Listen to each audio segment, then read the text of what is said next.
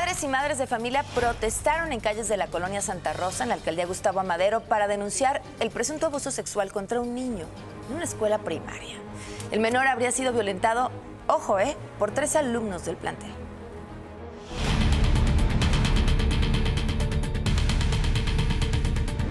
Estamos pidiendo la destitución de la directora porque ella pasa por alto que hubo una violación en la escuela Padres de estudiantes de una escuela primaria en la alcaldía Gustavo Amadero levantaron la voz por la violación de uno de los alumnos.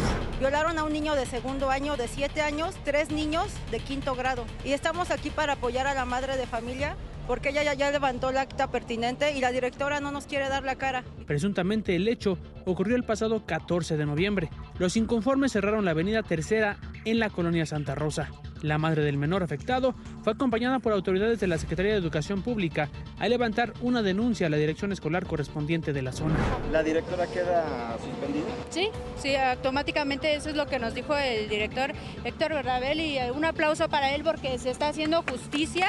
Las autoridades de la SEP afirmaron que darán solución al caso.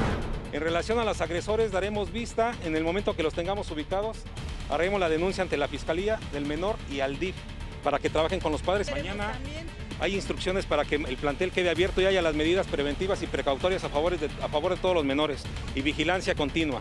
De Pisa y Corre con información de Jorge González.